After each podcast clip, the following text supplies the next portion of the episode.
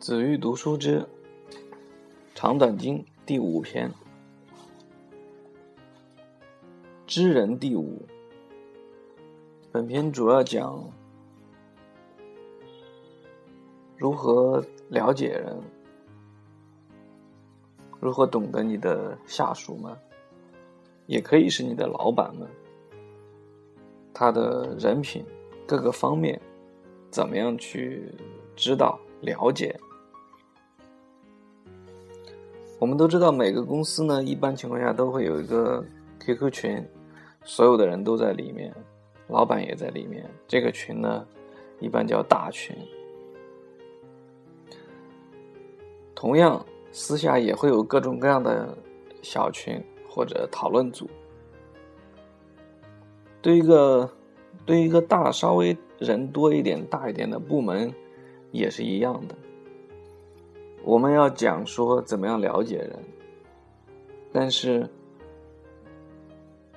你所要了解的对象呢？他会有一些私下的交流，不想让你知道的事情。通过什么样的方式，通过什么样的方法，才能让才能更精确的或者更准确的了解你的下属们，或者你的老板们，或者是你的同僚，甚至你的客户。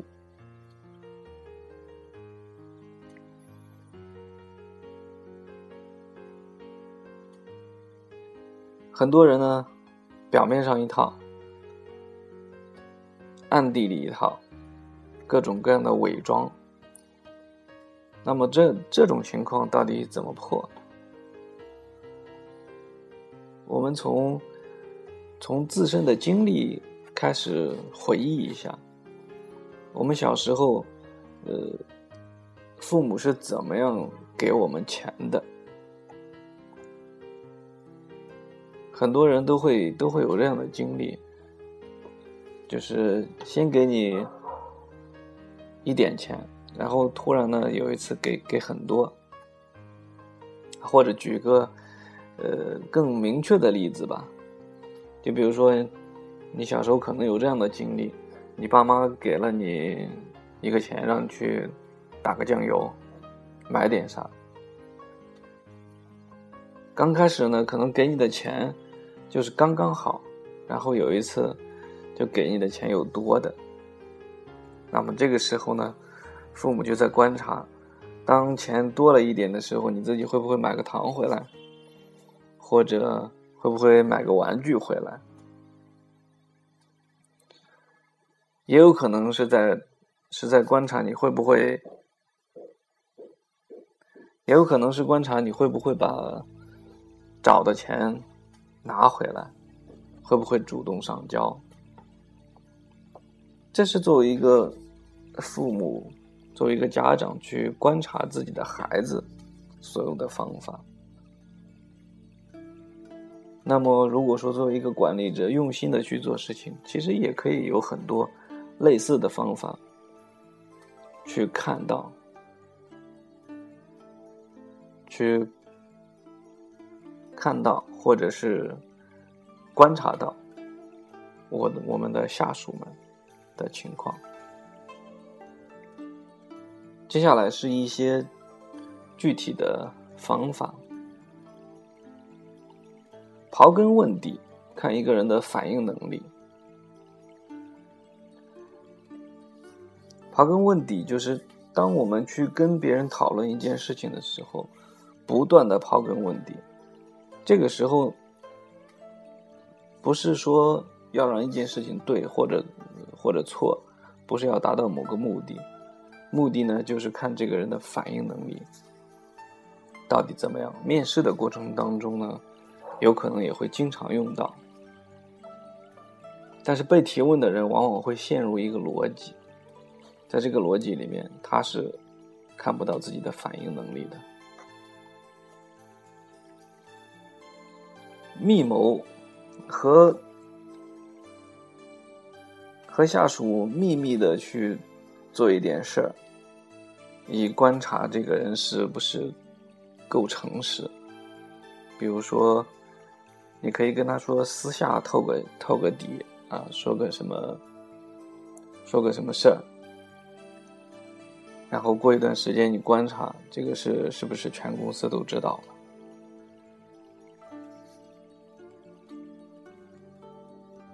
还有显而易见的问题，可以看看出来一个人的品德。呃，比如说，比如说跟客跟跟你要面对的人，你的下属去讨论一个非常显而易见的问题。假如举个例子说。我们要去欺骗客户，这个时候看你下属的反应。显而易见的结果就是我们不能够忽悠客户，我们不能够赚这个钱。那么观察一个人的品德，看看下属到底怎么样回应你这样的问题或者类似的问题。呃，我想对于下属们来讲，这个问题还是非常难以回答的啊。只有坚持自己品格的人，才会才会向你提出建议，说我们不能这么干。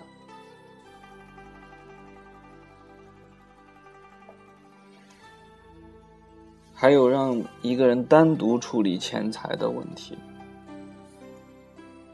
比如说，你要去给某个客户送回扣啊，当然前提这个客户可能是你很好的哥们，根本就不需要去送。然后给给你要观察的人呢一个可以贪的机会，观察他是不是够仁义。在某些时候呢。可能还要用到用女色去试探，简单一点也不用太复杂。比如说，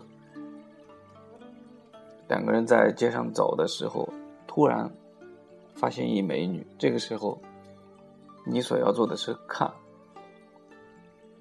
不是看美女，看你的跟你一起走的这个人的眼神。他怎么看？看他怎么看？他是盯着看呢，还是看一眼马上回避？这个具体就不分析了。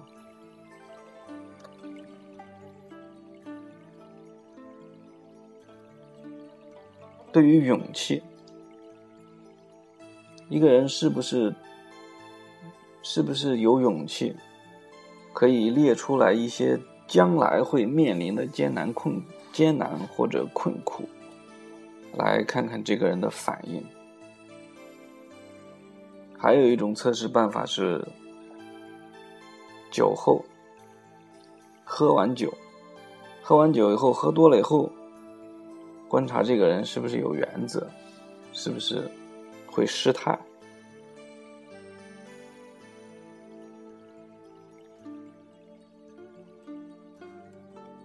把一个人呢放远，放远看他是不是足够的忠诚，就是疏远他，疏远他看他能不能够不够忠诚。就像那个说那个什么亲贤人远小人，然后你故意把他放远的时候，看他能不能够忠诚。然后故意亲近一些人，看他是不是会阿谀奉承，然后频繁的使用，频繁的使用，给不断的给一个人工作压力，看他的办事才能到底如何。突然提问。在没有准备的情况下突然提问，然后看这个人是不是足够的机智，连续不断的做事，然后还能够应对自如，这种人就是有智谋的。仓促间，很紧急的去跟去跟对方去约定一件事儿，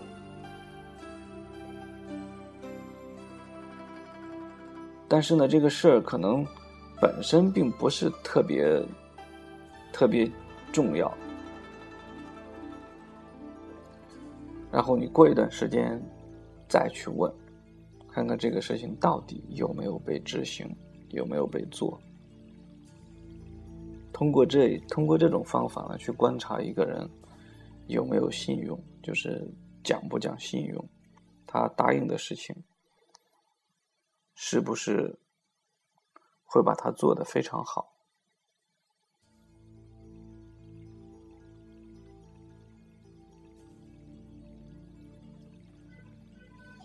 把一个人放在不同的环境里面，看看。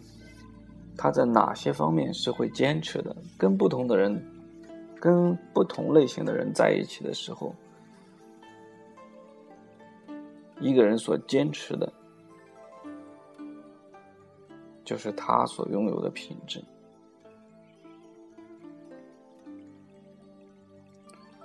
还有一种方法，给一个简单的临时性的管理职务。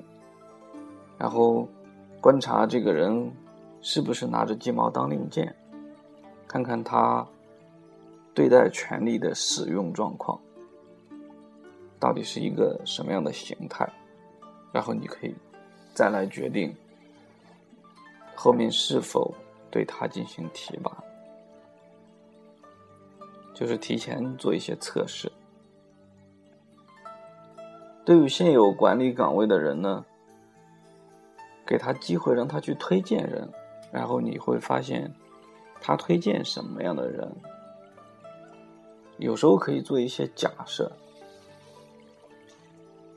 甚至于用古人啊，或者是，或者是现名人啊，用这些假设，然后让他去推荐，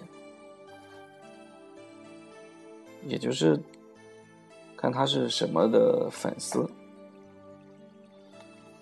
粉丝现在是，呃，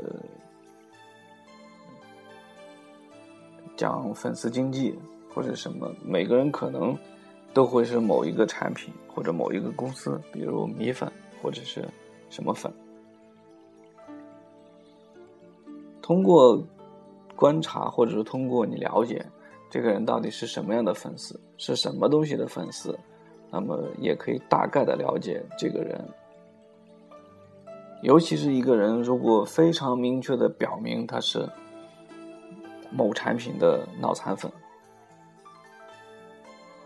我的看法是，最忠实的某一个东西最忠实的那种粉丝啊，一般情况下，这一类人独立的思考的能力不强，因为没有什么产品或者什么人是绝对完美的。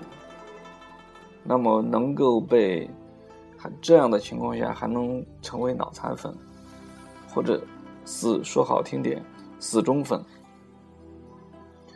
这种人多多少少有一点容易被洗脑，独立思考的能力不强。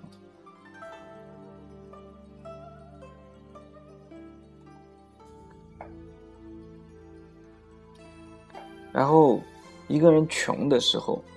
主要看一个人不做什么，他的底线到底在哪里？让一个人高兴，让他得意忘形，制造一种让他高兴、让他得意得意忘形的时候，然后观察这个人的自制力和有没有什么不良爱好、不良嗜好，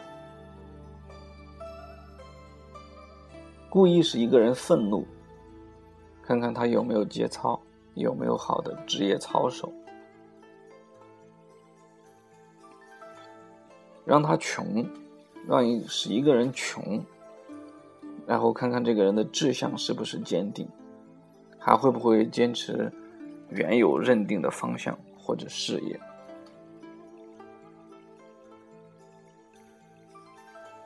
最后是几个对于阶段性的人主要的观察点。年轻人呢是要看，对于年轻人刚毕业的这一类是要看他是不是恭敬、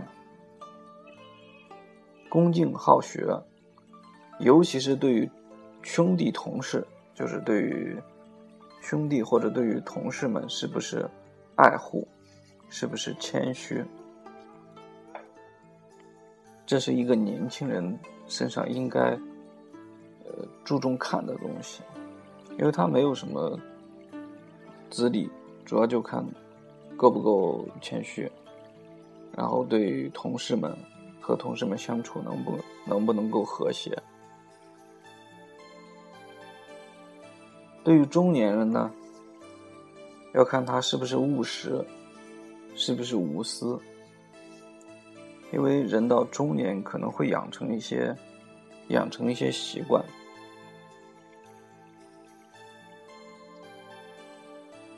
人到老年的时候，相对年龄稍微大一些的时候，观察这一类人思维、思维方式有没有定式思维，思维的考虑问题、思虑问题是不是谨慎，能不能加强自己不足的地方，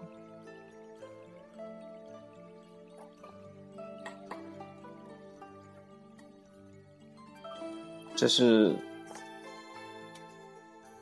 这是书中总结的一些很具体的方法，因为本篇比较长，然后我们分为两次来讲。第一次就先讲到这里，下一篇的预告呢是五行，就是五行金木水火土，通过这个去。呃，统统一的去观察一个人在仁义礼智信这五个方面怎么样去判断？简单的预告一下，观察一个人的仁义礼智信的各个方面呢，他对于呃，其实对应的五行是金木水火土，那么对应到身体上面是。人呢，就是木主人，人呢是骨头，观察一个人的骨头。义呢，是观察他的筋，观察筋的情况，可以知道一个人对于义这这个是这个成分是怎么样的。理呢，主要观察一个人的气息，气。智，一个人够不够聪明，主要看他的血、血气、精气。诚不诚信呢？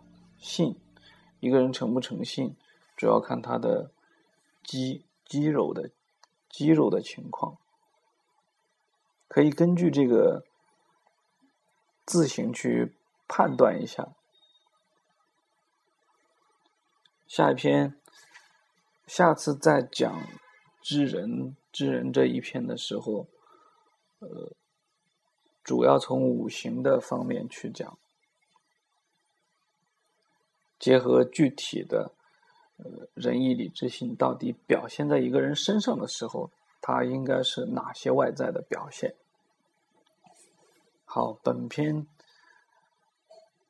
知人第五，长短经知人第五就讲到这里，感谢收听。